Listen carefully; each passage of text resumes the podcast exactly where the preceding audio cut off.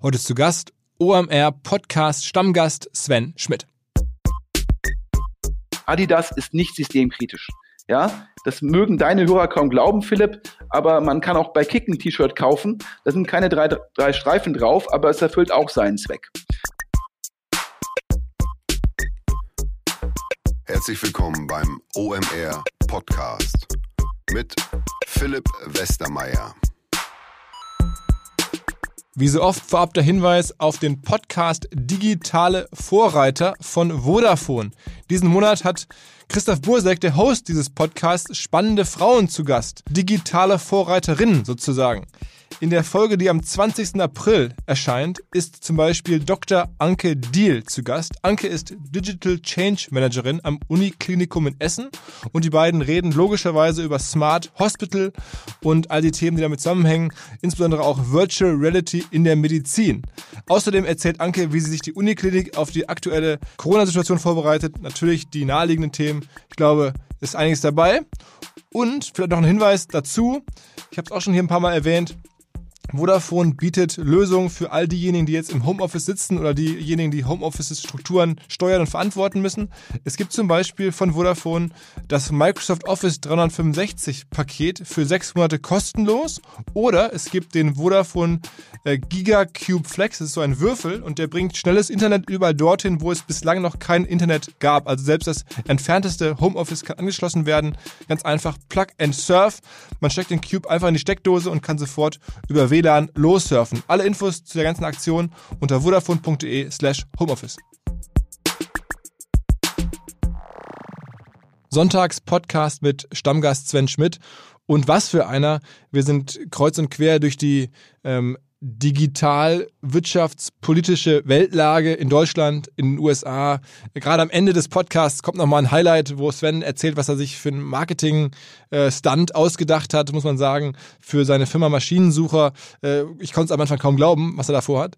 Ähm, also ist extrem viel drin, auch extrem viel Meinung und wir schätzen ja Sven unter anderem deswegen, weil er halt sehr meinungsstark ist, natürlich auch sehr analytisch, aber auch sehr meinungsstark. Nicht alle Meinungen teilen wir, sind keine Meinung von OMR ähm, und viele der Firmen sind auch Partner. Ich habe das im Podcast auch gesagt. Ich ähm, bin überzeugt, dass nicht alle Einschätzungen äh, zutreffen, weil ich auch einige der handelnden Personen persönlich kenne. Aber ähm, ich finde, es gehört dazu, auch alle Seiten zu zeigen.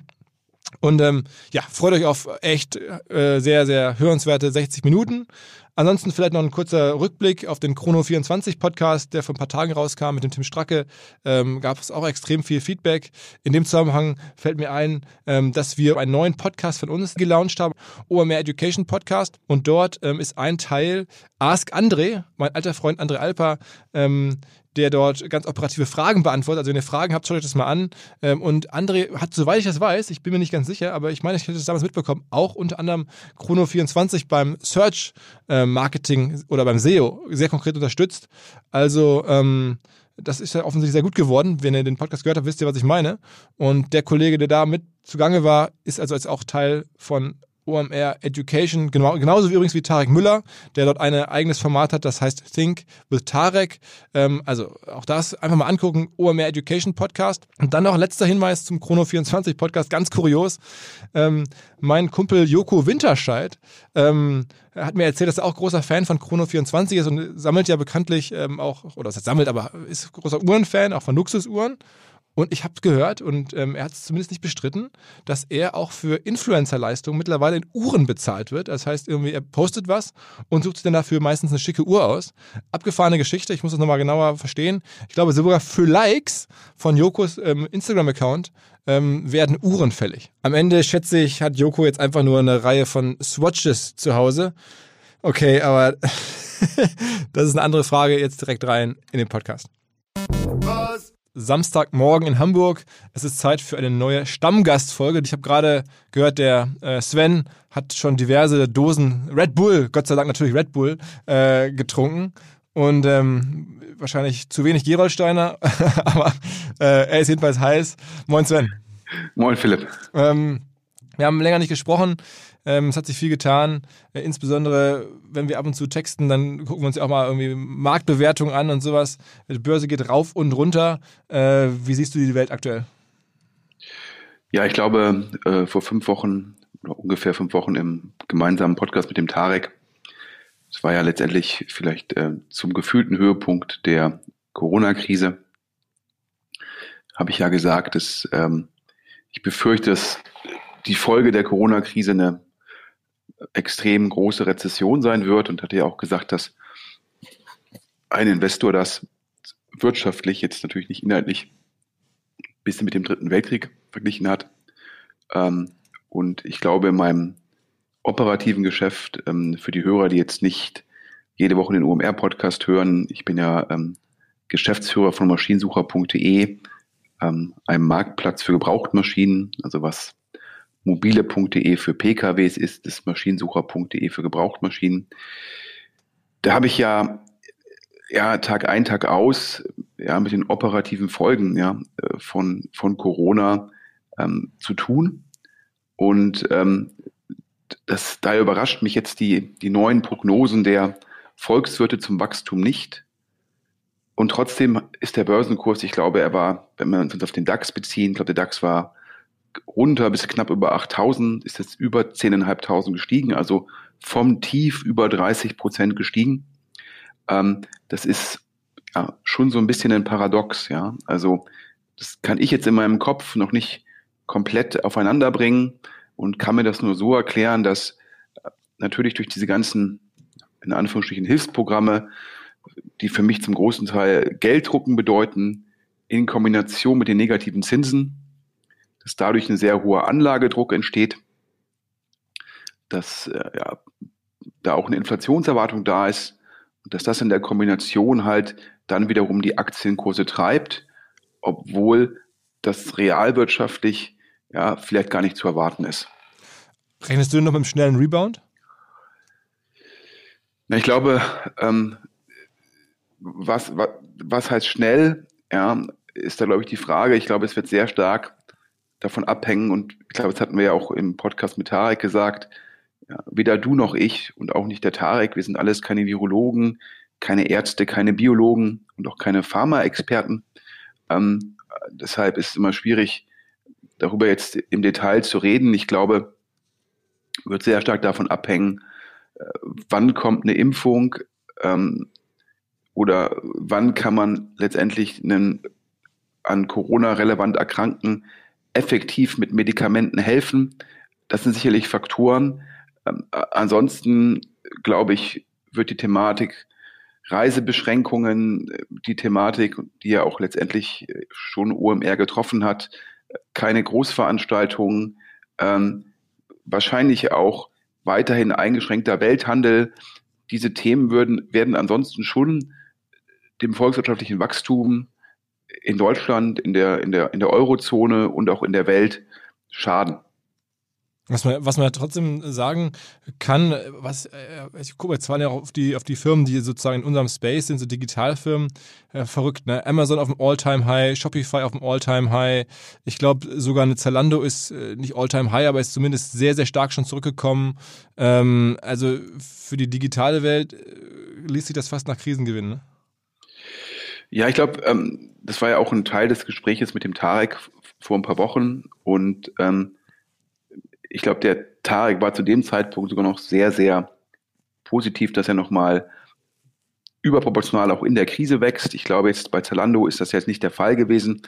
Ähm, da war ja, glaube ich, der Monat März, ähm, obwohl ja letztendlich die ganzen Offline-Läden für Mode äh, aktuell geschlossen sind, zwangsgeschlossen sind, ist Zalando jetzt im März äh, im Jahresvergleich auch nicht gewachsen. Das zeigt natürlich, dass in der Krise Leute ähm, äh, sich jetzt schon nicht primär darüber Gedanken machen, wie sie am Freitagabend aussehen oder am Samstagabend. Okay. Ähm, aber natürlich Amazon als Anbieter für, ich sag's mal, Grundversorgung äh, hat natürlich jetzt ähm, viele Transaktionen, die sonst offline stattgefunden haben, finden online statt ja, und damit äh, sogar wenn Amazon nur, nur den Marktanteil hält, profitiert es davon, ja, mit einer höheren Bestellfrequenz, teilweise auch mit höheren äh, Ordergrößen und teilweise auch Neukunden. Und ähm, bei Zalando erwarten natürlich die Investoren jetzt, dass nach der Krise natürlich die Online-Händler komparativ besser dastehen und wir hatten ja schon drüber gesprochen im Podcast, wo ich auch die These vom Tarek unterstützt habe, dass natürlich dann die Großen, also jetzt im Bereich äh, E-Commerce, Mode und dort vertikal fokussiert, also Zalando und About You, dass die davon profitieren werden. Und das hat der Markt jetzt auch reflektiert. Ich glaube immer in der Krise, da wird erstmal generell abverkauft. Da verkaufen dann Indexfonds, müssen abverkaufen und dann fallen oftmals viele Titel ja gleich und erst im zweiten Schritt nehmen dann Anleger eine Differenzierung ähm, vor und sagen dann, welche Aktie ist eigentlich wie stark betroffen ähm, von der Krise. Und ich glaube, bei Zalando ging es ja erstmal relativ stark runter. Und in der Zwischenzeit, glaube ich, hat sich da auch die Perspektive durchgesetzt, ähm, dass, und das ist ja letztendlich ähm, für Zalando und für die Zalando-Anleger sehr gut, dass halt wahrscheinlich nach der Krise der Offline-Modehandel vor großen Herausforderungen steht und davon der, der Online-Handel profitieren wird. Ich glaube, Corona wirkt da wie ein Brandbeschleuniger, eine Transition, die wir vielleicht im Offline-Bereich, also eine Transition von, ich sag mal, Handel zu Service im Offline-Bereich, ähm, die wir vielleicht in, über einen Zeitraum von fünf bis zehn Jahren gesehen hätten, sehen wir jetzt wahrscheinlich ja kondensiert auf ein bis zwei Jahre. Ich gucke mir immer ähm, gerne die Kurse auch an von, von, von Eventfirmen, weil ne, am Ende haben wir selber zum großen Teil auch ein Event-Business und ähm, Live Nation ist ja jetzt ne, im, im B2C-Bereich wohlgemerkt, im B2B-Bereich gibt es da weniger börsennotierte, aber im B2C-Bereich gibt es eine CTS-Event und eine Live Nation. Die sind natürlich auch stark gefallen, aber auch noch auf einem echt okay Niveau, äh, dafür, dass die ja aktuell gar keinen Umsatz machen können. Ähm, und wer weiß, wann, wann Live-Konzerte wiederkommen, äh, ist das schon echt beeindruckend, finde ich. Ja, für mich durchaus überraschend. Ich glaube, wenn man sich den Kurs von CTS Eventim anschaut, hm, der ist jetzt wieder da, wo er. Also der deutschen Plattform oder der europäischen Plattform, muss man sagen, für, für Ticketing und für die Produktion von, von Konzerten und so. Ne? Ja, äh, vertikal integrierter Anbieter, ähm, selbst Veranstalter, ähm, macht, denen gehört selbst die Ticketing-Plattform und die machen über in Deutschland über die Marke eventim.de auch den Endkundenvertrieb der Tickets. Also daher ähm, äh, bis sozusagen auf die künstlerische Leistung ähm, ist das letztendlich ähm, alles CTS oder beziehungsweise CTS Eventim AG. Und äh, die sind, der Aktienkurs heute ist da, wo er im letzten Mai war. Und man stelle sich mal vor, ja, äh, man fällt im letzten Mai ins Koma und wacht zehn Monate später wieder auf. Dann fragt man den Arzt, wie geht wahrscheinlich als erstes, wie geht's mir? Was war mit mir los? Die zweite Frage ist wahrscheinlich, ja, draußen alles okay, weil er sieht den Arzt irgendwie in Schutzkleidung und macht sich Sorgen und sagt der Arzt, Sie müssen sich keine Sorgen machen, ähm, Sie haben kein Corona. Dann fragt man, was ist Corona? Und der Arzt erklärt das alles. Und dann ähm, hat man vielleicht irgendwie im Mai, kurz bevor man ins Koma gefallen ist, die Hälfte seines Vermögens in CTS Eventim AG Aktien investiert und man, man bekommt so ein leichtes Herzrasen und fragt den Arzt, wie ist denn das eigentlich mit Events? Und da sagt der Arzt, ja, große Events, alle abgesagt gibt keine Konzerte, gibt keine Sportveranstaltungen, mindestens bis zum 31. August und manche Experten sagen bis zum Jahresende. Und dann sieht der Arzt, wie das, wie das Herzrasen beim Patienten losgeht. Also ein bisschen so wie ich auf drei Red Bull. ähm, und ähm, dann fragt der Arzt den Patienten, was ist denn da mit Ihnen los? Ja, sagt der Patient, ja, ich habe irgendwie meine Altersvorsorge komplett in CTS Eventim AG Aktien investiert. ähm, dann sagt der Arzt, ja, zu welchem Kurs denn? Ja, 40 Euro im letzten Mai. Der Arzt, machen Sie sich keine Sorgen. Ich habe gerade mal auf meinem Handy, gucke gerade mal auf meinem Handy, 38 Euro gestern der Kurs. Und dann ist natürlich, äh, also mich wundert das schon im gewissen Rahmen. Also muss man sagen, entweder war diese Aktie im letzten Mai komplett unterbewertet oder sie ist jetzt überbewertet. Aber der, das trifft ja die Aktie schon und ich glaube auch, ähm, ich glaube auch, dass CTS natürlich als, als Plattform, als jemand, als Firma, die von Netzwerkeffekten profitiert, auch wieder nach der Krise stark sein wird. Allerdings ist schon die Frage, sehen wir nach der Krise ähm, wieder Großevents in der gleichen Form? Ähm, das glaube ich erst, wenn die Impfung da ist. Dann zweitens ist im Massenmarkt, den CTS ja schon bespielt, ist da weiterhin die Zahlungsbereitschaft für Konzerttickets äh, in dem Ausmaß gegeben.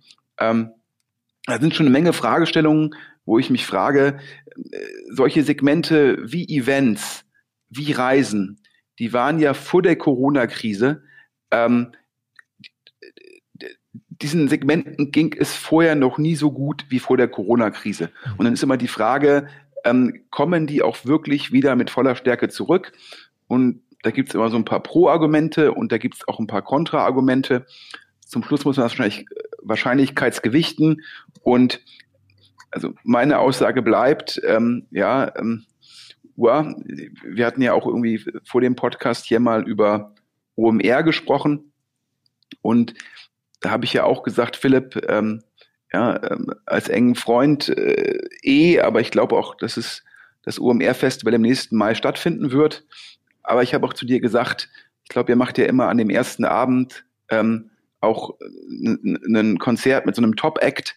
Ähm, und ich bin ja jetzt nicht so äh, musikaffin und äh, sehe dann immer nur im Nachgang irgendwie auf Social Media Bilder und Videos, ähm, wo es dann ja, muss man schon mal sagen, richtig abgeht äh, auf dem UMR-Festival, aber wo die Leute halt auch schon sehr eng beieinander stehen. Und da habe ich zu dir gesagt, wow, da glaube ich, wird es die Impfung brauchen, bevor das in der Form im nächsten Mai so umgesetzt werden kann. Und die These, an die glaube ich schon, und das würde ich sagen, du hast mich ja gerade gefragt, wie lange dauert so ein Rebound? Und ich glaube, bei einem Zalando wird der Rebound relevant schneller gehen als bei einem CTS-Event. Sag nochmal eine andere These. Du hattest ja vor einiger Zeit mal dich zu ProSieben geäußert und da warst du skeptisch, warst vor allen Dingen aber auch skeptisch, was die, was die Strategie anbelangt, ähm, E-Commerce-Firmen zuzukaufen. Da ähm, gibt es jetzt ja einen Managementwechsel, vor ein paar Wochen gab es den zumindest. Und das Erste, was man dann hört, ist, dass sie tatsächlich jetzt versuchen, die E-Commerce-Geschäfte zu verkaufen. Also an der Stelle Glückwunsch. Ja, das, ja also ich, also, also generell glaube ich, ist ja immer die Frage, kann ich mein Kerngeschäft, letztendlich ist das ja bei einem Medienanbieter wie Pro701, in dem ich Inhalte an meine Nutzer liefere und entweder werden die Inhalte über Werbung bezahlt oder teilweise auch vom Nutzer direkt. Ich kann ja die Herausforderung in meinem Kerngeschäft nicht heilen, weil ich auf einmal anfange, ähm, Parfum zu verkaufen. Ja, ich glaube, da, das war ja immer meine Kritik. Also der Punkt ist, dass die ähm, Flaconi übernommen haben, einen, einen, einen Parfümanbieter ne, bei ProSieben. Korrekt, ja. Amorelie gibt ja jetzt im Endeffekt die, die Newcom-Gruppe. Ich, ich lasse mal dahingestellt sein, ob das gute Investments sind oder schlechte Investments. Ähm, mein Argument ist eher, dass das heilt die Herausforderungen im Kerngeschäft nicht. Und immer wenn ein Management anfängt, und das ist auch unabhängig von Pro7 Sat1, ähm, letztendlich sich dann um Investments zu kümmern, anstatt sich ums Kerngeschäft. Ich glaube, die Gesellschafter, die hätten auch genauso gut sagen können, das Geld, was Pro7 seit 1 dann irgendwie in die Newcom investiert oder in die Firmen dahinter, das hätten die Gesellschafter auch dann über Dividenden in, in GAFA investieren können. Das ist ja das Gleiche wie mit dem Otto-Konzern. Der hat dann, ob nun erfolgreich oder nicht, sagen wir dahingestellt, ähm, in VC-Fonds investiert und äh, immer mit der These dann auch noch dazu, da könne dann ein Wissenstransfer stattfinden von diesen VC-Fonds zum Otto-Kerngeschäft. Und ich glaube, mh, hm, das ist halt nicht der Fall. Ja, das ist, in, wenn ich dann in VC-Fonds investiere, ist das meines Erachtens eine Gesellschafterentscheidung. Und wenn die Otto-Gruppe oder die Otto-Gesellschafter dann sagen, das machen wir so, okay. Aber ähm, und jetzt ist diese Erkenntnis, glaube ich, auch bei Pro7 Sat1 äh, dann gewachsen, dass man halt das Kerngeschäft äh, nicht aus den Augen verlieren darf. Und da steht man natürlich vor großen Herausforderungen. Ähm, ich hatte ja, glaube ich, in dem Podcast vor zwei Jahren gesagt, ne, also äh, too little, too late, also viel zu wenig auf die Zukunft ausgerichtet ähm, und das auch viel zu spät.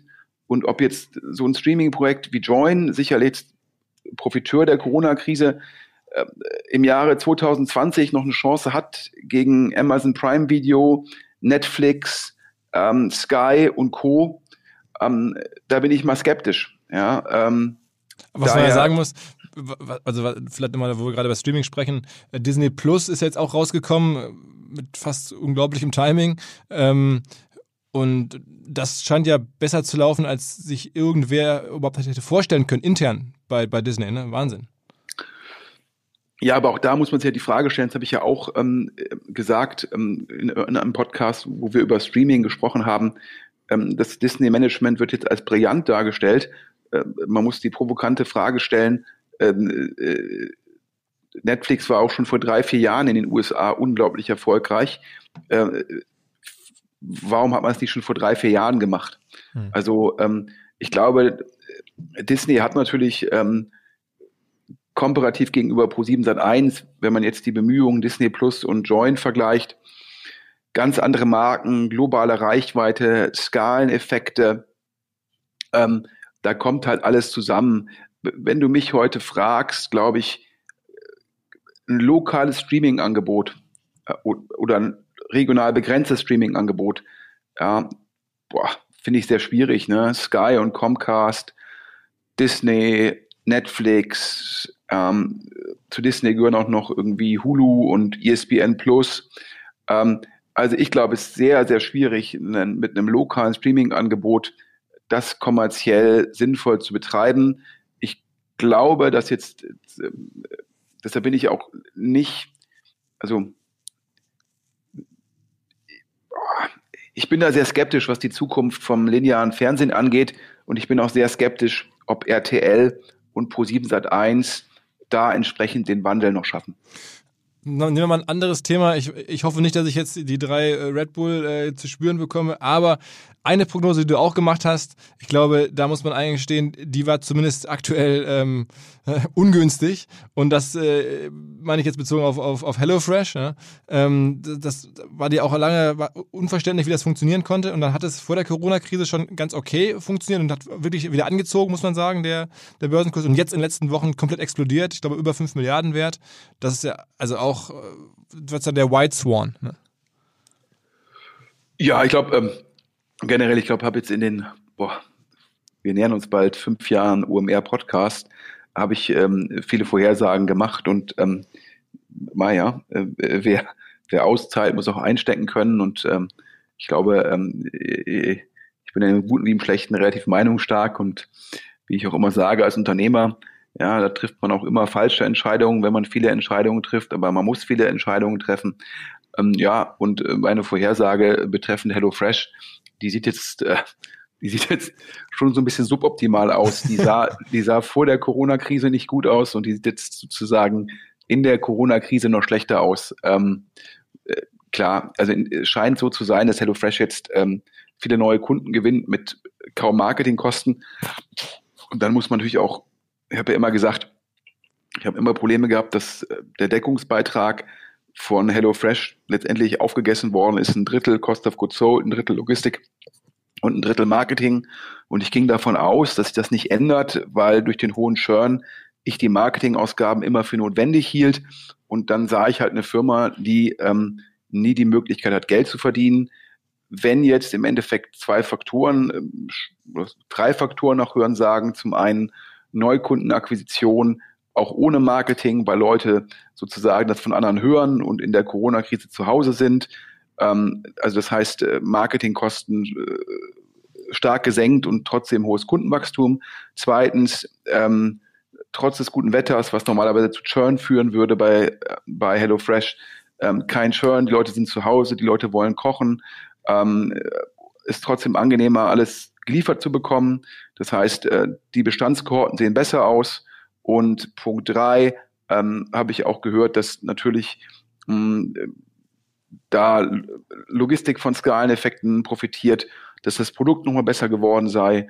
Und ja, all, die, all, all diese drei Effekte ähm, haben wir dieses, diesen Aktienkurs, ich glaube, fast auf das Dreifache des IPO-Preises getrieben. Und ähm, ja, da sieht meine Vorhersage so falsch aus, wie sicherlich äh, äh, Oliver Sambas Ärger, irgendwie die HelloFresh-Aktien alle äh, gut unter 10 Euro abverkauft zu haben. Großes, ja. Äh, ja, also dementsprechend, ähm, ja, äh, gar keine Frage. Und das muss man sich als Investor bei HelloFresh fragen, ähm, was passiert nach der Corona-Krise? Ähm, letztendlich ähm, führt das dann wieder zu einem geänderten Verhalten oder bleibt das Verhalten ähm, bestehen, meine persönliche These, aber ich lag da jetzt schon so oft falsch, als jeder Hörer, äh, der das jetzt hier hört, sollte das sehr skeptisch sein. Ich würde sagen, auf dem aktuellen Aktienkurs ähm, ja, äh, würde ich jetzt keine HelloFresh-Aktien kaufen. Mhm. Was ja schon ein bisschen, ähm, sagen wir, schade fast ist, oder das ist das falsche Wort, aber dass viele der, der deutschen äh, Super-Startups, die auch so ein bisschen ne, die, die Zukunft der Digitalbranche hierzulande äh, angedeutet haben, ja alle irgendwie dann doch, ähm, oder nicht alle, aber viele im, im Reise- äh, oder im ähm, ja, Autosegment, ist ja auch Reise, irgendwie unterwegs sind. Also eine Get Your Guide, der Johannes Reck war hier im Podcast, die haben aktuell fast gar keinen Umsatz. Eine Flixbus, auch eine extrem gute Geschichte, ähm, fahren, glaube ich, gar keine Busse aktuell. Auto 1 ähm, sieht, glaube ich, auch operativ gerade nicht so stark aus aufgrund der Krise.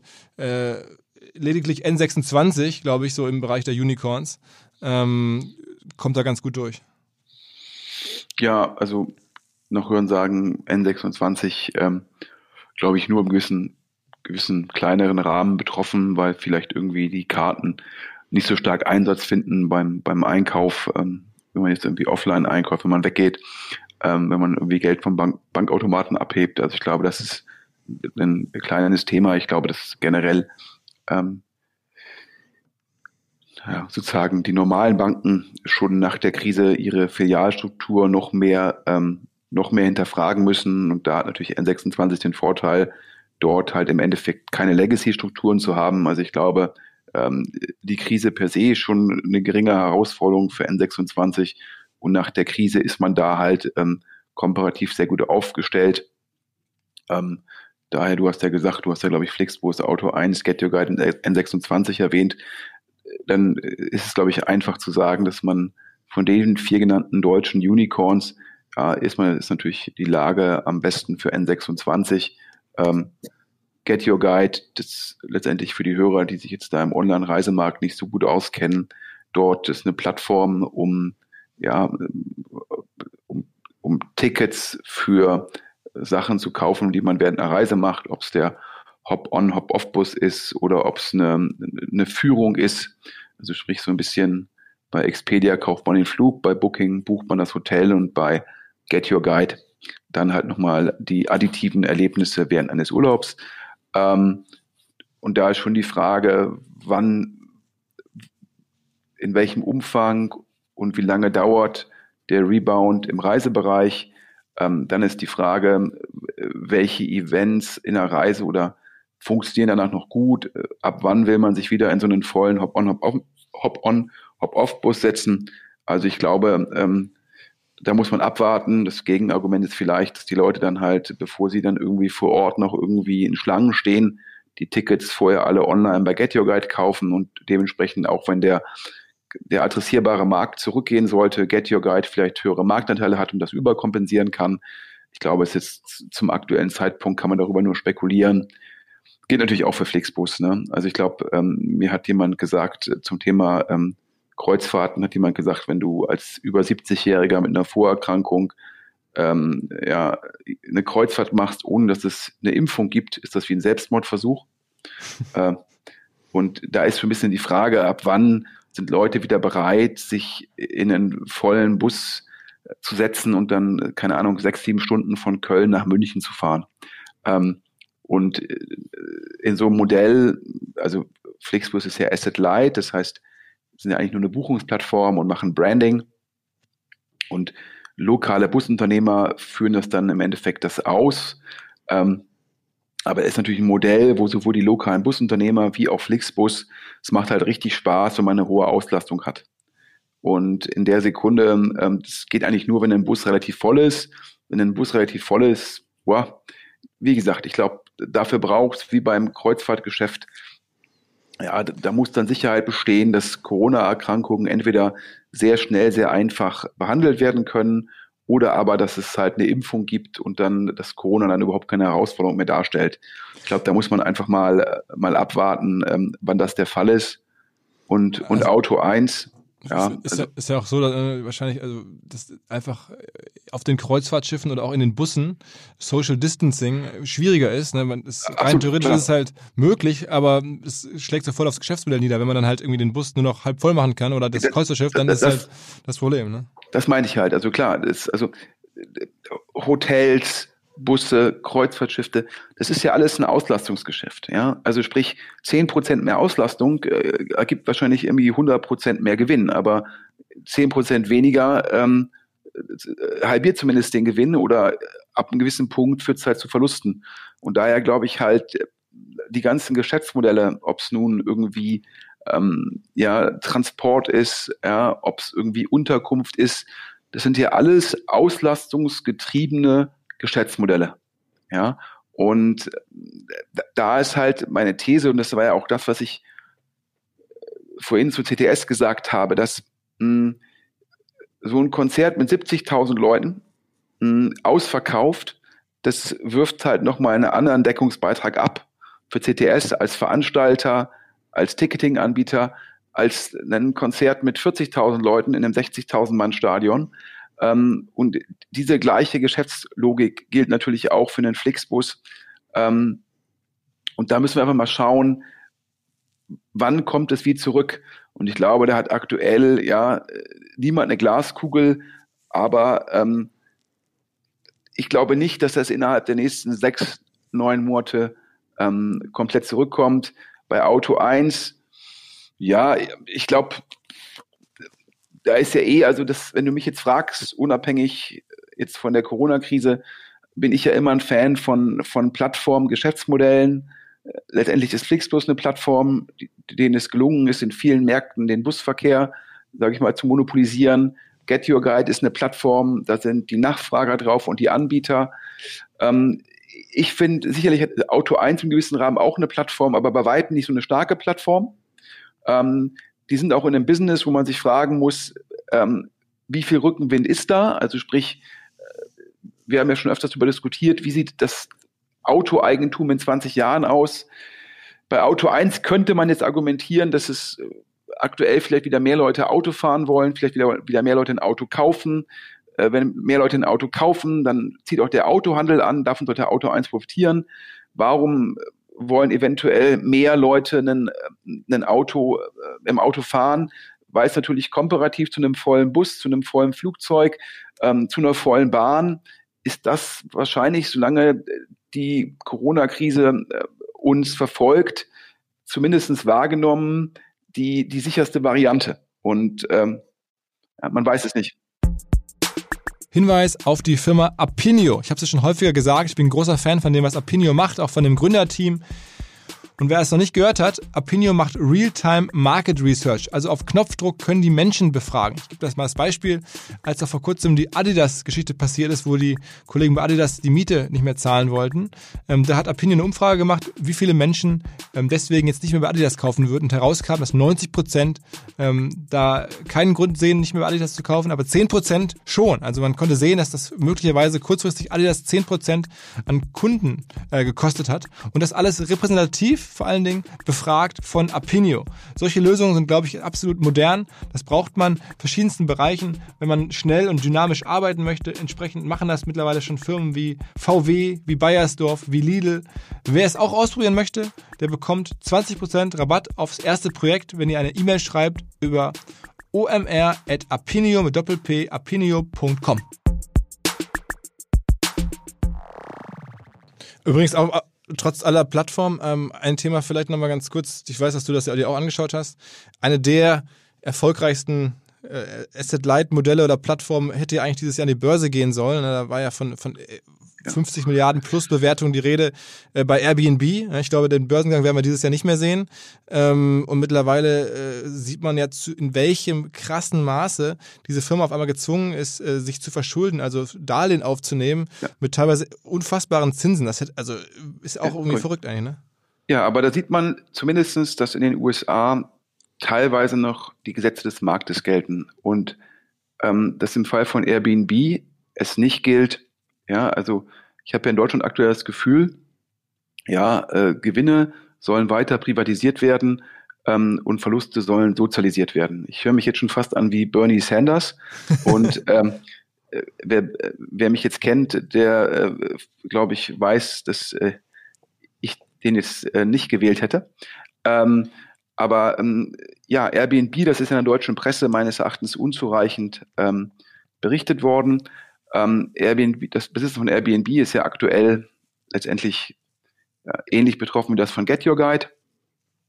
Und Airbnb hat ja äh, ist in den letzten ein, zwei Jahren sehr stark in Wachstum investiert, hat sehr viele Mitarbeiter angeheuert, sehr viel Marketing gemacht, dementsprechend auch einen sehr hohen Kostenblock. Darüber kann man diskutieren, wie sinnvoll das war, ob man auf, auf dem Niveau, dass die Kosten wirklich noch schneller wachsen als die Einnahmen, finde ich für eine Plattform nicht ganz so optimal, aber ähm, so war's. Und äh, da die da, die da sehr skeptisch sind, wie lange die Corona-Krise noch dauert und was das für ihr Geschäft heißt, haben die sich entschieden, nochmal Kapital aufzunehmen. Und dort haben ähm, Silver Lake ist ein amerikanischer Private Equity Anbieter, ähm, Growth Investor, hat dort Airbnb eine Milliarde geliehen. So, so weit, so gut. Aber dafür bekommt Silver Lake 10% Zinsen. Das ist ja schon mal in, in, in Zeiten von Negativzinsen ein Wort. Aber vor allem, Silver Lake kann sich entscheiden, das in Anteile von Airbnb zu wandeln, bei einer Bewertung von maximal 17 Milliarden. Zum Verständnis, Airbnb war vor der Krise 31 Milliarden wert. Der Börsengang war mit 50 Milliarden angedacht. Und jetzt leiht Silver Lake den Geld mit 10% Zinsen und hat dann noch die Option, den Betrag plus die Zinsen zu 17 Milliarden zu wandeln. Ja, also komparativ zu dem angedachten IPO-Preis ein Abschlag von zwei Drittel und das nur als Option. Silver Lake kann auch sagen, ich will einfach nur das Geld wieder haben und 10% Zinsen bekommen. So. Und das ist, muss man sich die Zunge vergehen lassen, ähm, was das halt im Endeffekt auch für die Investoren und für die Gesellschafter heißt. Aber es ist berechtigt so, denn äh, Bill Gurley, äh, habe ich jetzt ja auch öfter hier schon im Podcast ähm, erwähnt, ähm, General Partner bei Benchmark. Einer der erfolgreichsten Wagniskapitalgeber der Welt, muss man sagen, ne? der, der sich auch sehr offen äußert, aber auch vor allen Dingen wahnsinnig viele super Investments gemacht hat in den letzten Jahren. Ne? Korrekt. Und der hat gesagt, auf Englisch hat er am 13. April getwittert, let's be candid. If you believe in business and capitalism, then there are zero circumstances where the government should bail out equity holders. General Motors and Goldman Sachs were mistakes. If the government is a lender of last resort, they should own all the equity. I invest in equity as a job. Und der hat gesagt, wir müssen auch mal als Investoren offen sein. Wenn man in Unternehmertum und Kapitalismus glaubt, dann gibt es überhaupt keine Umstände, in denen eine Regierung, ein Staat Gesellschafter retten sollte. Die Rettung von General Motors und Goldman Sachs im Rahmen der Finanzkrise waren Fehler. Denn wenn, die, wenn, wenn der Staat, denn wenn die Regierung der letzte Geldgeber ist, dann sollte der auch das, die gesamten Anteile bekommen. Und dann sagt der Provokant, und ich investiere, ich bin Gesellschafter und trotzdem sage ich das. Und in Deutschland scheint es mir aktuell so zu sein, ähm, dass aktuell jede Lobbygruppe meines Erachtens asozial, unmoralisch den Staat auffordert, äh, ihren Mitgliedern, wenn man so will, also weil jede Lobbygruppe hat ja Mitglieder dahinter, Geld zu geben, ob das gerechtfertigt oder nicht. Und ich finde das persönlich sehr problematisch. Wir haben in Deutschland die Diskussion geführt in den letzten Jahren, dass die Reichtumsschere aufgegangen ist. Darüber haben wir auch im Podcast schon mal gesprochen. Durch die Negativzinsen gab es und gibt es eine Asset Price Inflation. Immobilienpreise sind überproportional gestiegen. Börsenkurse sind überproportional gestiegen.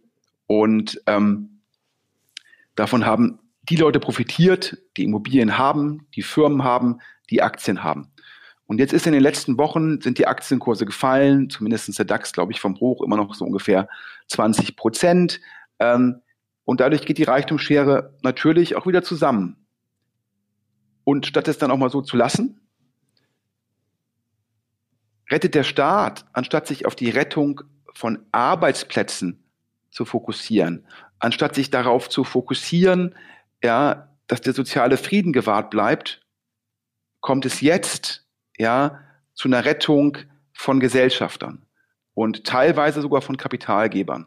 Und das finde ich sehr problematisch. Okay. Ähm, du hast ja, glaube ich, auch, hattest mir erzählt, mit Politikern darüber gesprochen vor kurzem, ne? Korrekt. Ähm, ich, Im im DS-Podcast und ich habe auch einen Podcast gemacht mit dem Manager-Magazin, da habe ich mich geäußert zu den Forderungen des Bundesverbandes der deutschen Startups.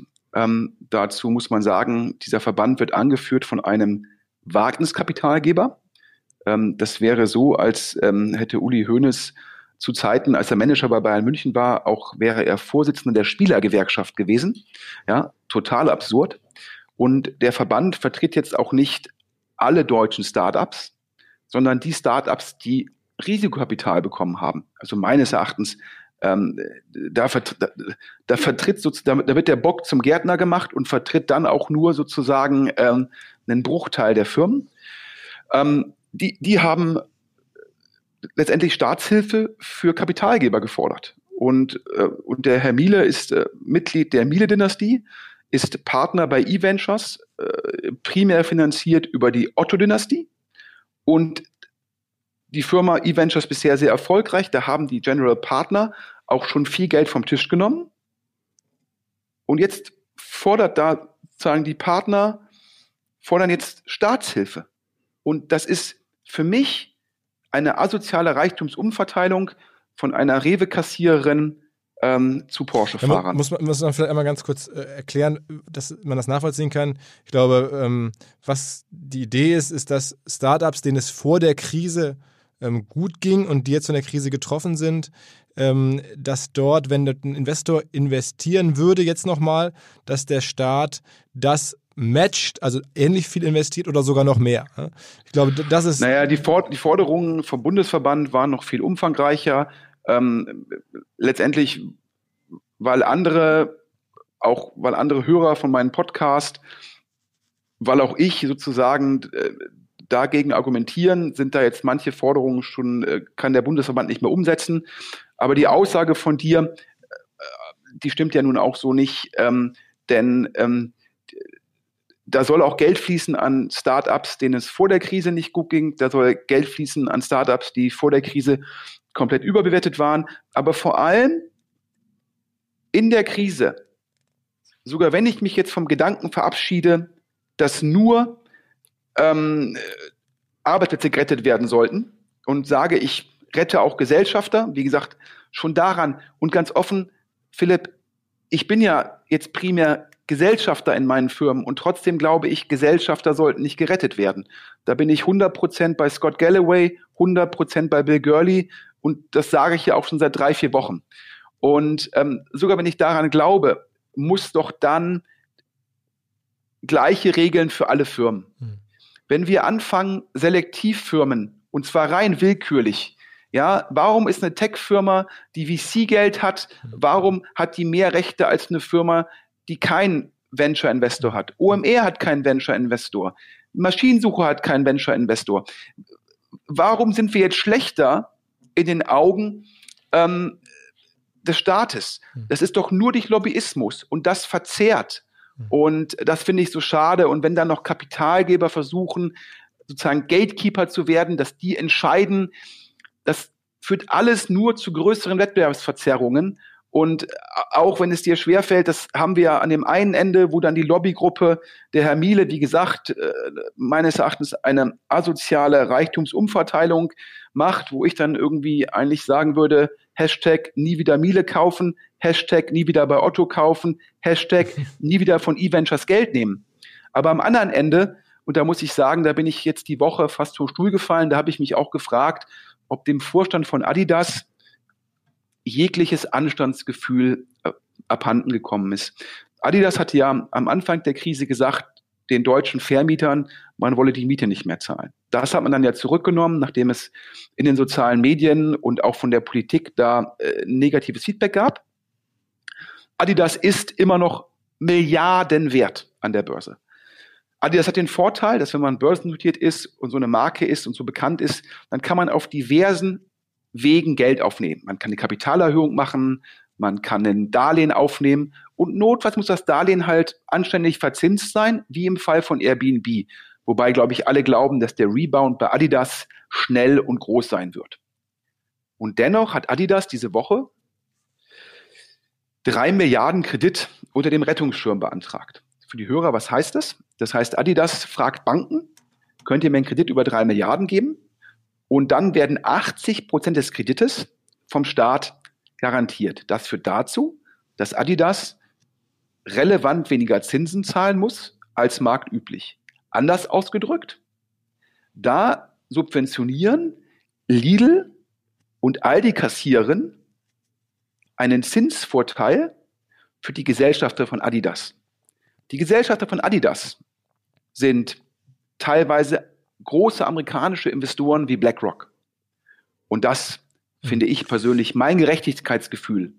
Ja, da, da fällt mir die Kinnlade runter man muss, muss noch mal, wichtig ist hier vielleicht nochmal zu sagen, dass du jetzt ja noch nicht mal das Thema ansprichst, ähm, was ja noch mehr in der Presse war, ist ja, ist ja die Mietsituation. Ne? Das, das ist, glaube ich, ja äh, schon durch. Das äh, war ja offensichtlich äh, nicht schlau. Da wurde sicherlich auch Unternehmenswert und, und, und Marke äh, beschädigt. Dann wurde das zurückgerollt, aber du beziehst dich ja auch gar nicht darauf, sondern beziehst dich halt auf diese Kreditsituation. Ne? Korrekt. Ich beziehe mich auf die Kreditsituation. Wie gesagt, ähm, drei Milliarden unter dem Rettungsschirm beantragt. Das führt dazu, dass der Staat 80 Prozent garantiert.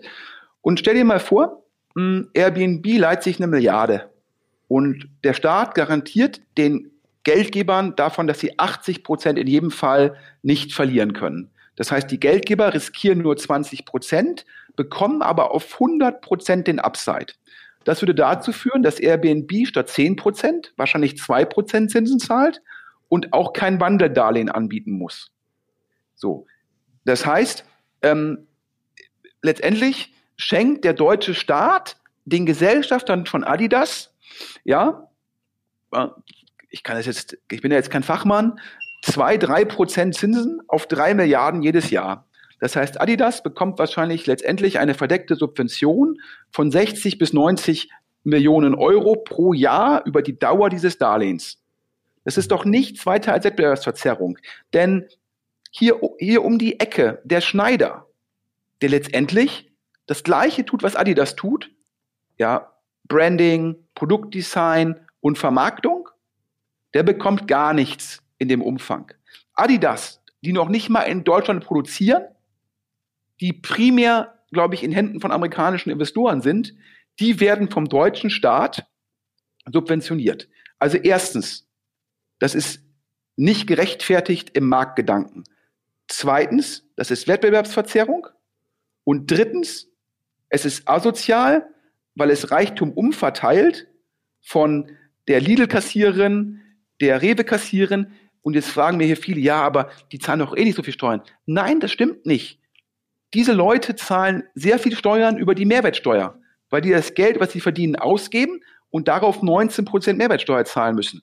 Und man könnte ja auch sagen, wenn man diese ganzen Gelder sparen würde, dann könnte man parallel auch sagen, was meines Erachtens die fairste was das Fairste wäre, was man tun könnte, ist es, die Mehrwertsteuer zu senken, denn das führt dazu, dass insbesondere untere und mittlere Einkommensgruppen entlastet würden. Stattdessen nimmt man das Geld.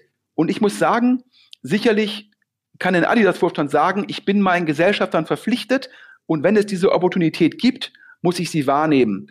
Aber wenn man sich dann in sechs Monaten hinstellt und ähm, sozial benachteiligten Kindern irgendwie tausend Paar Schuhe schenkt, die man vielleicht für zehn Euro hat produzieren lassen in Asien pro Stück und dann 10.000 Euro investiert, um sich mh, hm, als sozial ähm, ja, gerechte Firma darzustellen. In der Sekunde muss man dem Vorstand sagen von Adidas, ihr seid die größten Heuchler. Ihr seid verlogen, opportunistisch und ihr habt keinen Anstand. Da muss man einmal sagen, Adidas, Hashtag, kaufe ich nie wieder. Okay, also starke These, ähm, aber ist man ja von dir gewohnt. Ich bin mal gespannt, wie, äh, wie das weitergeht. Ähm, naja, also ganz wichtig, These ist es nicht. Ja, okay, also, äh, das, also nur um das mal für die Hörer zu sagen, das ist ein Fakt. Das, der Antrag ist ein Fakt, das kann man ganz einfach googeln. Die Logik dahinter steht, kann man googeln. Man kann komparativ sehen, wie das in anderen Ländern gehandhabt wird. Man kann sich angucken, ja, wer die Gesellschafter, wer die Aktienanteilseigner von Adidas sind. Das, das ist jetzt alles keine These, sondern das sind Fakten. Du kannst mir sagen, ich habe eine Perspektive darauf und sage, das ist asozial, ähm, das ist nicht marktgerecht, das ist wettbewerbsverzerrend Ähm, und das ist auch von der, von, eigentlich von der Steuerlogik nicht fair. Darüber kann man diskutieren, aber es ist keine These, was ja, das Verhalten ja. von Adidas angeht. Also ich, ich kann generell sagen, ich bin äh, bezüglich von insbesondere der Kurzarbeit äh, total froh, dass das gibt und dass Deutschland das irgendwie ja. als Instrument hat, muss ich sagen. Wir nutzen das ja auch und ich kann mich in viele Gründer hineinversetzen, ähm, die jetzt, äh, also ich bin ja selber einer, der jetzt auf einmal äh, Wahnsinnsthemen hat. Und da bin ich ähm, natürlich schon dankbar, dass, dass, dass hier zumindest mal auch nach, nach Möglichkeit geholfen wird mit, mit Kurzarbeit, mit, mit ein, zwei weiteren Dingen. Ähm Korrekt, aber, aber das ist ja auch der Punkt. Wenn mich Leute fragen, Sven, wie würdest du es machen? Dann sage ich, der Staat hat die Aufgabe, die Arbeitsplätze zu schützen. Der Staat hat nicht die Aufgabe, die Gesellschafter zu stützen. Wo häufig, wobei ja häufig die Gründer auch die Gesellschafter sind, ne? Ja, ja, richtig, ja. Ist, aber äh, das ist ja kein Grund. Dann gibt es da halt zum Schluss andere Gesellschafter. Und wie schütze ich die Arbeitsplätze und wie schütze ich den sozialen Frieden und wie, wie sorge ich dafür, dass Fairness entsteht? Das ist Kurzarbeit, erstens. Zweitens, wenn Firmen sogenannte Working Capital Probleme haben, also wie finanziere ich Cost of Goods Sold, also meine Produkte, dann gibt es ja schon im Endeffekt im Außenhandel ähm, Instrumente, die sich dafür bewährt haben, die könnte ich jetzt auch nutzen, wo Firmen halt in der Vorfinanzierung ihrer Produktion geholfen wird. Drittens, anstatt zu sagen, ähm, die Vermieter tragen auf einmal, müssen zwar noch alle Kosten zahlen, aber bekommen keine Miete mehr, hätte der Staat sagen können, er übernimmt für zwei Monate die Miete also ist ja viel einfacher und viel effektiver zu sagen, um auch Missbrauch zu verhindern, die Firmen, ähm, Entschuldigung, die, die Firmen müssen, die Händler müssen nicht mehr die Vermieter zahlen und der Vermieter kann das einreichen beim Staat und bekommt es wieder. Das ist ein Instrument, was fair ist und was dazu führt, dass auch weniger Missbrauch ist. Das heißt, wenn man sich anguckt, was sind denn die Kostenblöcke, das ist Personal, das ist Cost of Goods Sold, also und darin verbunden Working Capital, das sind Miete und es ist Marketing. Marketing kann ich runterfahren, Löhne kann ich abdecken über Kurzarbeit und dann schlage ich halt vor, das, was wir der, im Außenhandelsbereich haben, auf Working Capital innerdeutsch anzuwenden und ich schlage vor, dass man gesagt hätte, man übernimmt die Miete für zwei, drei Monate. Hm. Das wären Sachen gewesen, um primär ähm, ja, die Arbeitsplätze zu sichern, den Bestand der Firmen zu sichern, aber dabei nicht gesellschafterreicher zu machen und solche Maßnahmen machen sollen. Und diese Maßnahmen müssten für alle Firmen gelten und nicht für ausgewählte Firmen. Weder am oberen Ende für die großen Firmen, und man muss auch ganz klar sagen, wer glaubt, Adidas sei systemkritisch, ja, der hat irgendwie eine zu hohe Sneaker, äh, äh, äh, hat einen zu großen Sneakerschrank oder ähm, ist da irgendwie zu sehr sneakersüchtig. Adidas ist nicht systemkritisch. Ja, das mögen deine Hörer kaum glauben, Philipp, aber man kann auch bei Kick ein T-Shirt kaufen. Da sind keine drei, drei Streifen drauf, aber es erfüllt auch seinen Zweck. So. Und äh, das ist an dem einen Ende und am anderen Ende die letztendlich ähm, diese, ich sag mal, diese unglaubliche, das un, die unglaublich anmaßenden äh, Vorschläge von ausgewählten VCs und wenn dann auch noch ein Herr Kukis für die Hörer der Staatsminister im Bundesfinanzministerium auf Gnaden der SPD, das ist jetzt, für mich war es damals schon total erstaunlich, weil das ist der Ex-Goldman Sachs-Chef von Deutschland und den macht die SPD zum Staatssekretär. Ähm, das zeigt ja auch so ein bisschen, ähm, wie nah die SPD noch an ihrer eigenen Basis ist.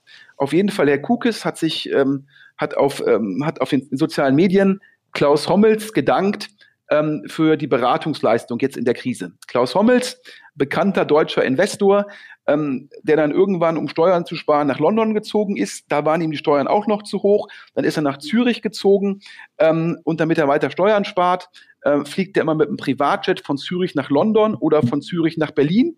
Ähm, und damit er noch mehr Steuern spart, hat er seinen Fonds in Guernsey angelegt. Aber das ist auch ein bisschen Perspektive, oder ist das alles faktisch? Das ist alles Fakt. Okay. Das ist alles Fakt. Kann jeder Hörer ähm, sich sozusagen informieren. Äh, Lakestar sitzt in Guernsey, Herr Hommels ist steueransässig in Zürich. Ähm, äh, ähm, Herr Hommels hat ein NetJets-Abo ähm, immer gehabt, mit dem er dann geflogen ist. Ähm, er selbst hat mir mal erzählt, dass er, wenn sein Sohn äh, da sei Fußballfan, dann fliege er mit ihm halt abends von Zürich oder am späten Nachmittag nach London, geht sozusagen dann zu Chelsea und fliegt am nächsten Morgen mit dem Privatjet wieder nach Zürich, um dann die Steuern zu sparen. So. Dieser Mann hat für mich schon total unverständlich Geld in seinen Fonds bekommen vom European Investment Fonds, einer EU-Einrichtung, warum die einen Fonds finanziert, der in der, der operativ in der Schweiz sitzt, der jemandem gehört, der in der EU keine Steuern zahlt und dann auch in Guernsey ansässig ist, ist mir ein Rätsel. Dass dann aber ein Staatssekretär im Bundesfinanzministerium, ja, sich von so jemandem beraten lässt, wie jetzt auf einmal staatliches Geld für ausgewählte Startups genutzt werden soll, ja, und dann wird so eine Willkürgrenze von 50 Millionen Bewertung und wahrscheinlich können jetzt Lakestar Portfoliofirmen, die in Deutschland sitzen, sich dann darauf bewerben. Da, da, da, da fehlen mir als ehrlichen Steuerzahler alle Worte. Ähm, ich finde das tatsächlich von dem SPD-Staatssekretär, der de facto einem Steuerflüchtling dankt, das ist eine Urfeige in das Gesicht einer jeder Rewe-Kassierin, eine Urfeige. Und da muss man ganz klar sagen, wenn hier bei OMR SPD-Mitglieder zuhören, ja, sie mögen sich mal an ihre Bundestagsabgeordneten wenden, sie mögen sich mal an Olaf Scholz wenden und fragen, WTF? Fragezeichen. Klar, wo, also ich habe ich hab das irgendwie das jetzt nicht gesehen. Ich hatte, ähm, ich kenne den Herrn Cookies auch nicht persönlich. Ich hatte nur dessen Karriere so ein bisschen verfolgt und da war zum Anfang war ich sehr positiv, weil ich dachte, ist ja, ist eigentlich super, dass jemand, der sich richtig gut auskennt, also der, der bei Goldman Deutschlandchef war, das ist ja absolute Spitzenklasse der, der Finanzwirtschaft, ähm, und dann sagen wir mal diese, diese, die, die, die, die Kapitalseite sozusagen, dass der halt sagt, okay, aber am Ende ähm, schlägt bei mir irgendwo auch ein sozialdemokratisches Herz. Ich gehe jetzt für diese Partei und mache diesen Job, der jetzt ja nicht ansatzweise so gut bezahlt ist wie der Goldman Sachs Job und der, das müsste er nicht tun. Er könnte ja auch wahrscheinlich urlauben oder einfach einen neuen Fonds starten oder irgendwas. Wenn du, der hat ja dermaßen viel Geld wahrscheinlich verdient als, als Goldman Chef. Und er macht jetzt so einen Job, ähm, da war ich eigentlich sehr, sehr positiv. Ich ähm, habe das jetzt nicht verfolgt mit der Beratung und mit was du gerade beschrieben hast, aber eigentlich muss man sich ja freuen, doch, wenn, wenn solche Sachen passieren. Ich fände es auch schade, muss ich echt sagen, ich habe diese Woche ja auch eine News, die rauskam, dass der, dass der Robbie Meyer, der, der Gründer von Ladenzeile, der ja auch ähm, sich unter anderem äh, um die ähm, den SPD-Vorsitz äh, überraschend beworben hatte vor ein paar Monaten, dass der jetzt äh, Partner geworden ist bei, bei Holzbrink äh, Ventures, also Glückwunsch an Robbie, aber ich hätte ihn fast lieber in der Politik gesehen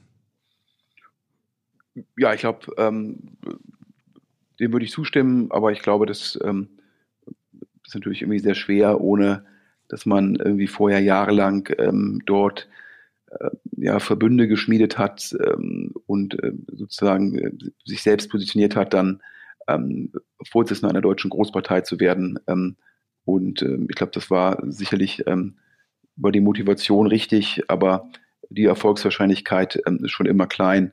Aber wie gesagt, der Herr Kukis hat das in den sozialen Medien Herrn Klaus Hommels gedankt. Und ähm, das finde ich, ähm, ist, das per se ist meines Erachtens, also äh, wenn ich im Endeffekt Bundesfinanzminister wäre, wäre das für mich ein Grund, den Staatssekretär zu entlassen.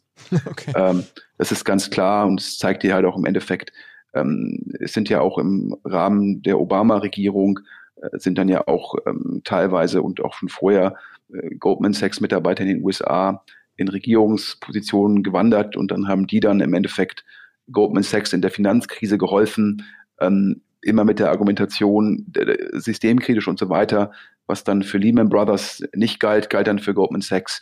Ähm, äh, dementsprechend würde ich jetzt mal sagen, ähm, da bezweifle ich schon, ob da ob da im Endeffekt da die Motivation immer so so ehrenhaft ist, wie von dir von dir eben ja als Möglichkeit skizziert. Das ist ja auch das, wenn mich dann Leute sagen, Sven, du kritisierst den Bundesverband, ähm, aber müssen die das nicht tun? Sage ich immer, das eine ist ja im Endeffekt, ähm, ich mache Lobbyismus, das kann man ja im gewissen Rahmen noch verstehen für die Mitglieder. Aber die, die vorgeschlagene initiale Ausgestaltung, daran kann man dann die echte Motivation erkennen.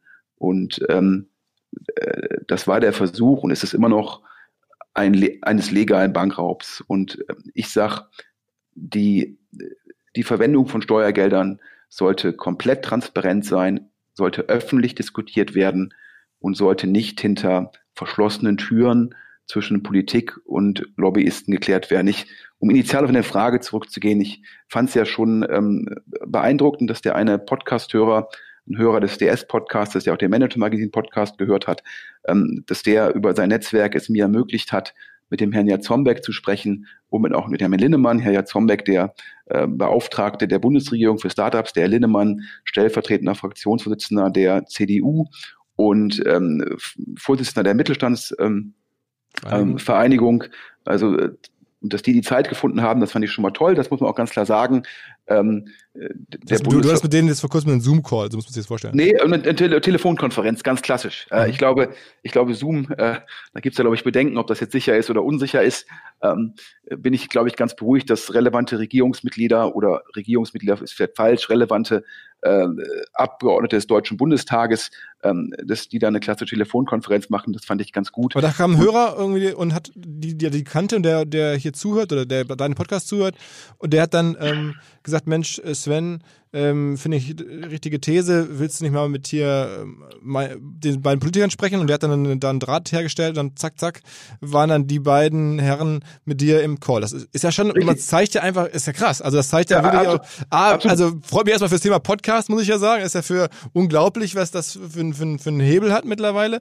Ähm, sehr, also super fürs Medium, äh, na klar aber auch, ähm, was ich schon auch generell feststelle, ist, die Politik versucht ja wirklich alles zu helfen. Das muss man ja wirklich sagen. Ähm, da, da, da, äh, der, der Wille ist, glaube ich, auf jeden Fall da. Das glaube ich, kann man festhalten. Ja, oder? korrekt, aber der, der Wille ist da und ich fand es auch beeindruckend, dass die beiden Herren dann zeitgleich eine Stunde Zeit gemacht haben. Also muss ich ganz klar meinen Hut vorziehen. Also ähm, sich das anzuhören und die konnten ja schon erwarten, ähm, dass ich jetzt kein Fan von ihren Maßnahmen bin. Ähm, und ich bin ja jetzt auch, äh, auch in solchen Situationen immer jemand der klaren Worte und das ist dann sicherlich, dann hat man einen sehr langen Arbeitstag ähm, und man hört sich dann trotzdem ähm, in Anführungsstrichen meine Anmerkungen an. Ähm, das fand ich schon beeindruckend, aber äh, dennoch, es gibt da auch philosophisch äh, sehr, sehr große Unterschiede. Äh, da habe ich dann diverse Anmerkungen gemacht, wie ich das Ganze tun würde. Ich habe gesagt, ich würde zum Beispiel nicht erlauben, dass ein Kapitalgeber sich aussuchen kann, wann er die staatliche Hilfe in Anspruch nimmt, sondern entweder muss er es für sein gesamtes Portfolio tun oder für keine Firma, um die sogenannte adverse Selektion auf Portfolioebene zu verhindern.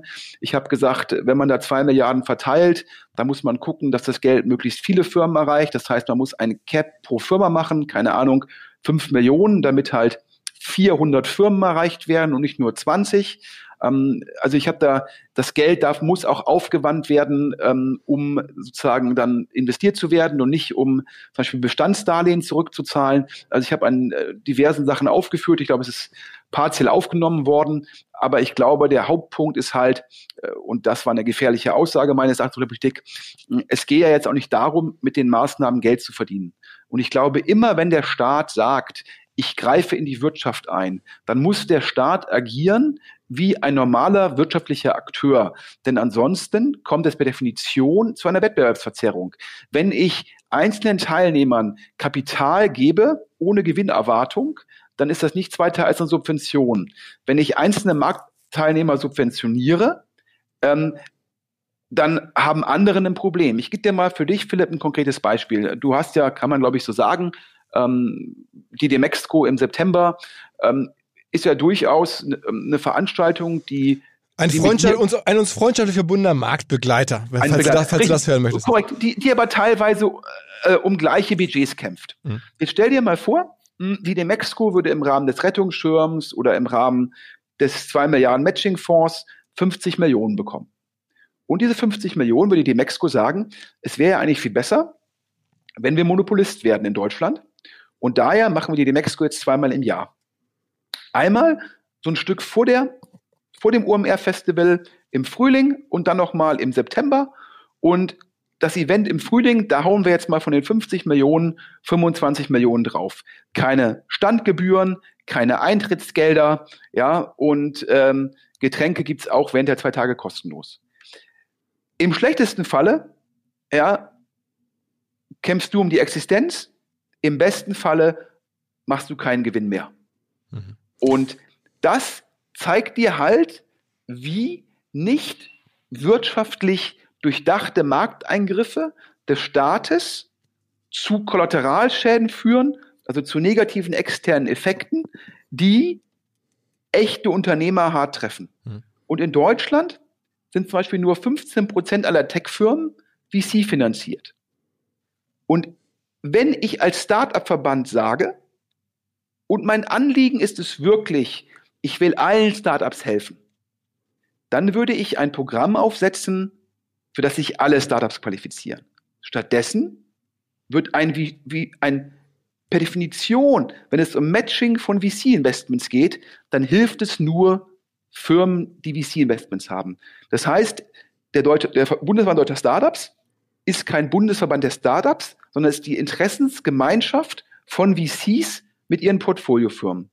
Und das ist ein Eingriff in den Markt, den finde ich besorgniserregend. Mhm. Verstanden. Finde ich, also, das ist ein Punkt, den, den, den, kann, man, den kann man machen und ähm, ich bin gespannt, wie es weitergeht. Also, das, das äh, macht, also, ähm, wird, man sicherlich auch von, von, von Seiten des Verbandes nochmal einen Kommentar zu hören. Ähm, äh, bin ich gespannt. Lass vielleicht, also, und den Punkt kann ich, kann ich verstehen, wie also, du ihn machst. Vielleicht, vielleicht ganz wichtig noch für die Hörer hier zum Verstehen. Ich habe natürlich dem Herrn Miele ähm, angeboten, ähm, darüber sachlich einen öffentlichen Diskurs mit mir zu führen, weil ich gesagt habe, wenn es um Milliarden geht, um Milliarden Steuergelder, und wie gesagt, das sind auch die Gelder von der Rewe-Kassiererin, die 19% Mehrwertsteuer zahlt, wenn sie im Supermarkt selbst einkaufen geht. Äh, habe ich gesagt, das muss öffentlich diskutiert werden. Das schulden wir auch solchen Leuten, dass darüber öffentlich diskutiert wird. Und ob es nun der Herr Kollmann ist, der Herr Miele, ähm, der Heinemann, dessen ähm, Associate ähm, Herr Horstmann ähm, auch sozusagen das fordert.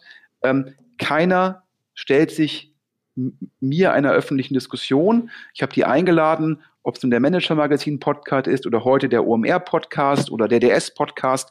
Ich habe gesagt, wir können ganz in Ruhe generell darüber reden, was der Staat machen soll, darüber reden, wie Startups gefördert werden sollen, darüber reden, ob VCs, die über Management Fee und Carry eh sehr reich werden, ob man, ob man die fördern sollte. Und zuerst hieß es, man hat keine Zeit. Dann hieß es, man möchte das hinter geschlossenen Türen tun und so weiter und so fort. Ich persönlich finde es schade und meine Erfahrung im Leben ist es, wenn jemand nicht bereit ist, sozusagen sich einer öffentlichen Diskussion zu stellen, dann ähm, hat derjenige was zu verbergen. Und dementsprechend möchte ich nochmal wiederholen, auch äh, wenn du jetzt mit den Augen rollst, Philipp, ich kann dich gar nicht sehen, ich sitze in Düsseldorf, du in Hamburg, ja, Hashtag nehme nie Geld von E-Ventures, Hashtag, nehme nie Geld von Project A, Hashtag, kaufe nicht bei Otto ein und Hashtag nie wieder Miele-Geräte. also, ich, ich, es, es ist natürlich provokant von dir. Ich muss es trotzdem einmal kurz einordnen, weil ähm, auch gerade Otto ist, ist ein Partner von uns, dem bin ich das äh, natürlich verpflichtet. Ich glaube nicht, dass jemand, der aktiv bei Otto jetzt arbeitet, äh, da tiefer drin ist. Ich weiß auch, dass der, dass der, dass der Christian Miele äh, nicht äh, mit, mit der Miele-Firma äh, zu tun hat, in dem Sinne, ähm, ich kenne einige der, der Leute auch persönlich. Äh, also nur für, für die Hörer, so, der, der, der Miele ist der Urenkel des Firmengründers und dementsprechend Teil der Miele-Dynastie. Du hast schon recht, er ist ja natürlich jetzt aktuell Partner bei eVentures und nicht im Vorstand oder nicht in der Geschäftsführung der Miele-Firma. Also ich lehne mich mal so weit aus dem Fenster. Ähm, den, den Christian Miele kenne ich nur ein bisschen über die letzten Jahre. Ähm, ein paar andere äh, Protagonisten äh, kenne ich deutlich besser, bin ich auch zum Teil wirklich gut mit befreundet. ich, ich würde mal sagen, ähm, die werden das so regeln. Das wird nicht so kommen, wie es diskutiert wird. Ich vermute und, und, und lehne mich mal in deren Sinne raus, das wird sich noch weiter in die Richtung entwickeln, die du auch vorschlägst ich glaube, es ist wünschenswert, dass es da Geld gibt. Ähm, ich glaube, die Verteilung wird sich nochmal anpassen. Wäre jetzt meine These, meine Hoffnung. Lass es nochmal in den nächsten Wochen, in sechs Wochen, wissen wir vielleicht mehr oder in vier, wenn wir den nächsten Podcast machen. Und dann beobachten wir mal, wie das, wie das ausgeht. Ja, scha schauen wir mal, ja. Also sozusagen, ähm, nachdem der Verband versucht hat, mich als Einzelmeinung äh, zu die, sozusagen in die Ecke zu stellen, äh, müssen sie jetzt ja auch gegen Scott Galloway und Bill Gurley andiskutieren und gegen die Öffentlichkeit ähm, und dementsprechend und jeder VC, mit dem ich privat spreche, im, immer im Rahmen der Vorbereitung für den DS-Podcast, wo ich ja zweiwöchentlich über VC-Teams spreche, stimmt mir irgendwie zu. Also daher, ähm, naja. Ja. Aber kommen wir zu den leichteren Themen zum Abschluss. Ähm, ich hätte dir ja im Vorfeld verraten, ähm, dass wir mit Maschinensucher ähm, ja, äh, aktuell versuchen, ähm, zu investieren gegen den Trend und äh, dass ich aktuell und ähm, da, werden jetzt manche Hörer wieder irgendwie schmunzeln, nachdem ich jetzt ja schon Bandenwerbung äh, in der zweiten Liga oh, gemacht kommt, habe, jetzt äh, dass ich jetzt ähm, irgendwie äh, versuche, äh, Namensgeber für ein Fußballstadion zu werden. Ähm, das ist ja dann, also ich habe mir gedacht, Bandenwerbung ist der erste Schritt. Und dann habe ich irgendwie ähm, ähm, äh, dem Thorsten Muschler, dem Gründer und CEO von Maschinensucher, gesagt, guck mal, hier, wir haben also dein Partner, deinem, deinem, deinem Geschäftspartner. Meinem, meinem Geschäftspartner bei Maschinensucher, der Thorsten Wieger ist der Gründer und CEO, ähm, habe ich ihm gesagt, komm mal, ja, ich weiß, du bist kein Fußballfan, aber wäre es nicht geil, wenn wir so Namenssponsor eines Fußballstadions werden, ja? Und ähm, zuerst hat er so ein bisschen gezögert, aber äh, ich, ich massiere das jetzt so seit mehreren Wochen in ihn rein, ja. Und jetzt hatten wir diese Woche mit Lagardea. Lagardea ist ähm, großer Sportvermarkter, Fußballvermarkter. Ein Sportvermarkter, korrekt. Ich glaube auch diverse Sportarten, aber in, im deutschen Fußballbereich sicherlich der größte Vermarkter. Und äh, diese Woche hatten wir mit Lagardère eine Telefonkonferenz aufgrund ähm, der Corona-Krise ja dann mhm. alles immer Telefonkonferenzen oder statt Zoom-Call sollten wir in Deutschland, glaube ich, eher sagen Teamviewer-Konferenz. Ähm, hatten wir eine Telefonkonferenz und da haben wir dann ein Angebot gemacht, um Namensgeber ähm, des Stadions, äh, des bekannt in der in der in der Szene der Traditionalisten als Wedau-Stadion, also vom MSV oh, Duisburg. Oh, oh. Da, da wollen wir Namensgeber werden. Wow, wir, haben dann, wow. wir haben ein Angebot gemacht für zehn Jahre. Also, okay, das ist auch eine Storyline, die wir bleiben auf jeden Fall im Blick behalten.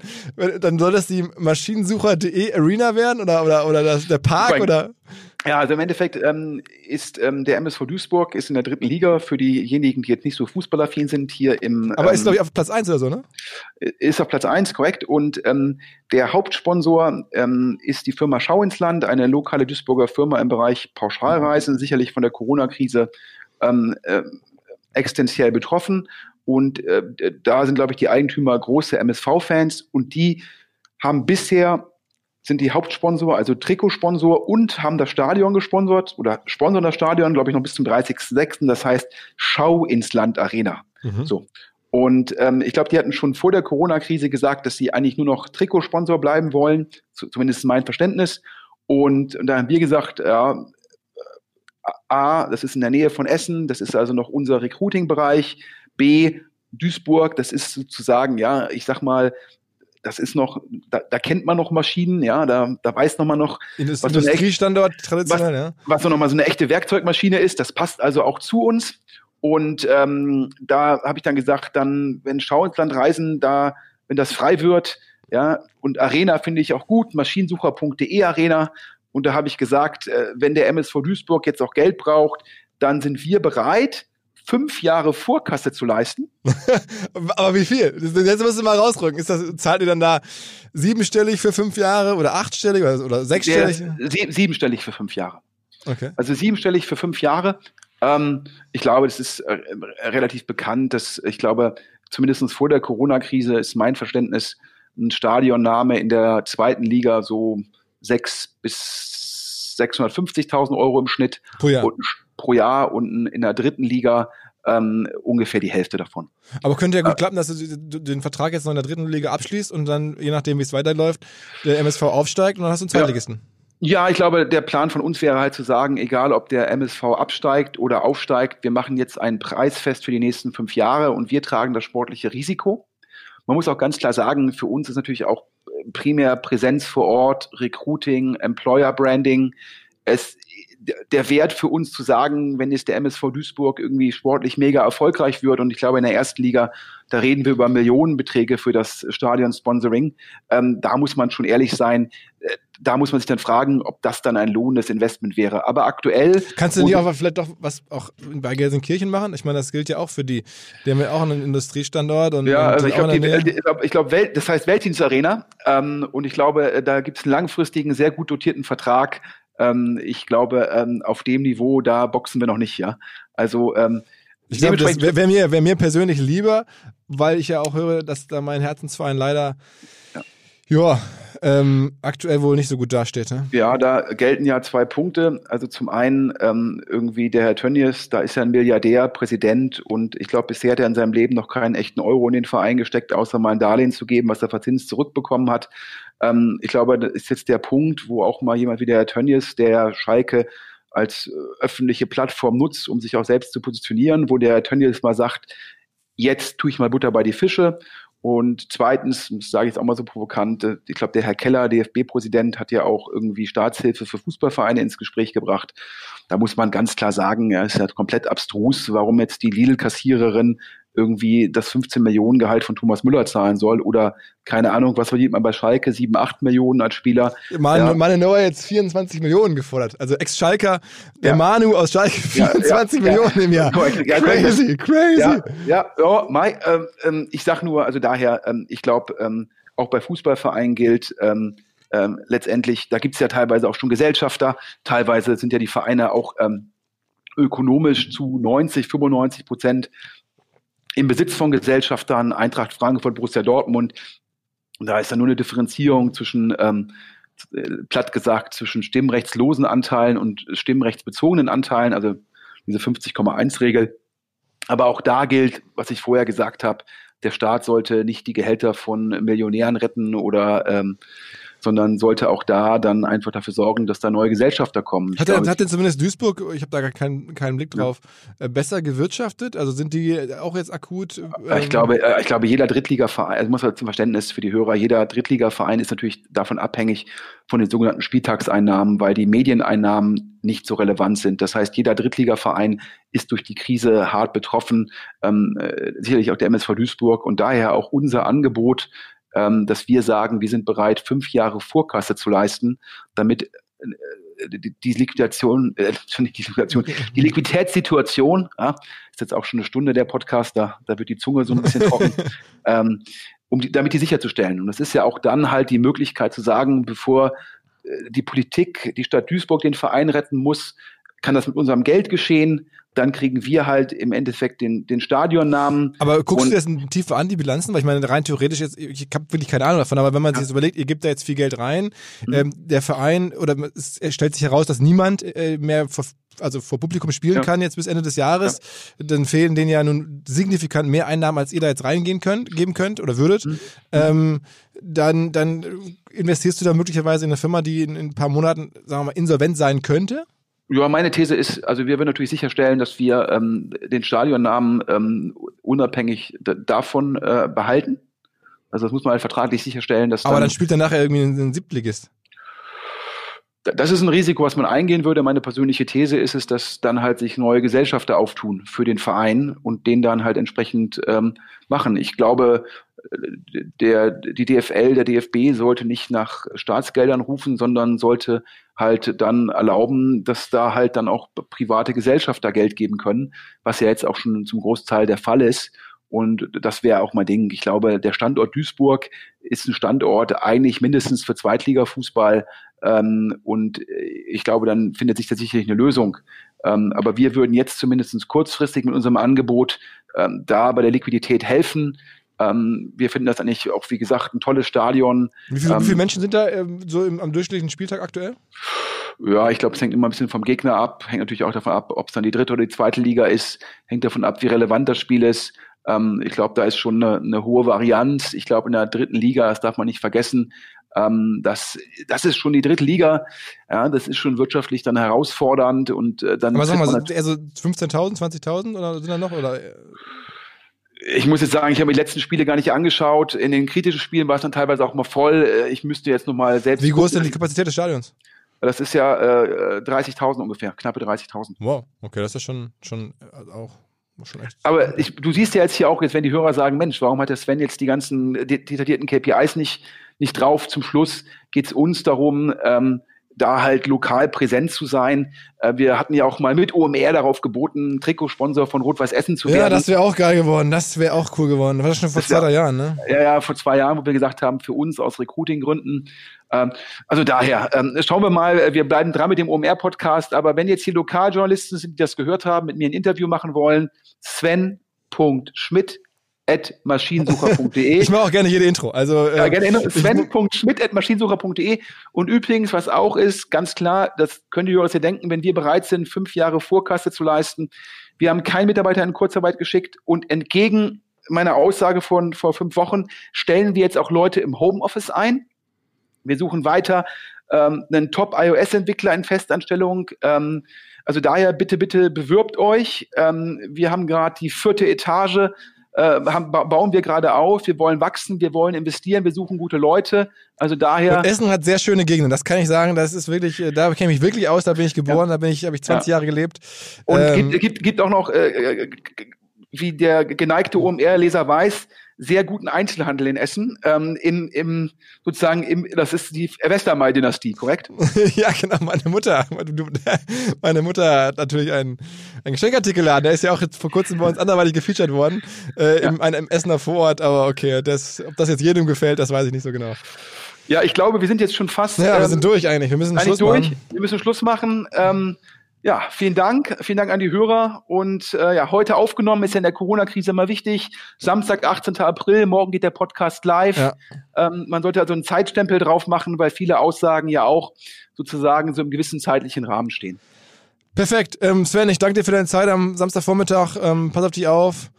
Und äh, ja, ich hoffe, äh, bis auch eines Tages mal wieder in live und echt. Und ansonsten sprechen wir uns über die nächsten Tage wieder hier im Podcast. Gerne, vielen Dank. Ciao, ciao. Tschüss, tschüss. tschüss. Bevor alles vorbei ist, haben wir noch einen neuen Podcast für euch. Wobei das ist gelogen. Eigentlich haben wir vier in einem.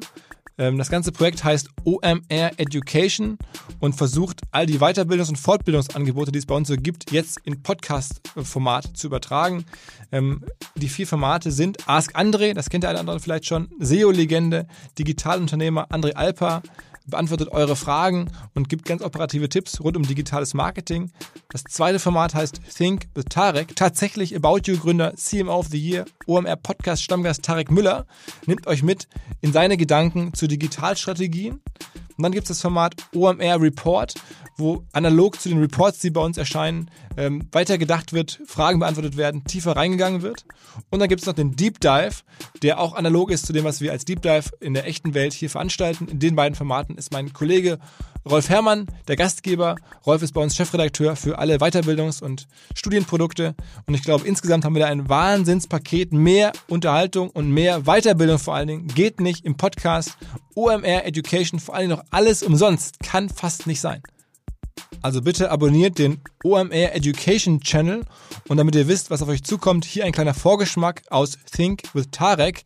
Die Folge erscheint eigentlich erst morgen am Montag. Hier könnt ihr schon mal ein bisschen reinhören, worum es da so geht. Das sind also die drei Säulen zusammengefasst. Ähm, Säule 1 Publishing, Säule 2 Storytelling, Säule 3 Story Creating und über diese drei Säulen letztendlich versuchen wir Social Media zu bespielen und diese massenmediale Reichweite auch aufzubauen, die äh, TV heute nicht mehr aufbauen kann. Und das klingt bei dir jetzt so äh, einfach locker flockig und es gibt ja auch immer diese Buzzwords wie Kreativität, Authentizität, du musst Emotionen dem erzeugen. Warum glaubst du, tut sich ein Großteil der Marken und Brands draußen so schwer damit? Ja, ich glaube, es hat mehrere Gründe. Zum einen ist, ähm, muss man, glaube ich, sich damit abfinden, dass man als Marke nicht mehr alles unter Kontrolle hat. Also bei einem TV-Spot ähm, ist es so, man hat als Marke alles unter Kontrolle. Man erarbeitet äh, monatelang Konzepte, hat eine Corporate Identity und die wird bis auf die letzte Nanosekunde im Spot durchgezogen alles ist perfekt wenn man mit Content Creatern zusammenarbeitet, muss man sich, glaube ich, damit abfinden, dass man denen letztendlich Häppchen rüberwirft und sie daraus selbst etwas machen, was ihrer Sprache entspricht. Also viel mehr so aussieht wie die, wie der, wie der Content und quasi die Corporate Identity des Influencers, gar nicht unbedingt wie der Marke. Ich glaube, damit muss man fertig werden äh, als Marketier, dass das halt nicht immer die eigene CI eingehalten wird.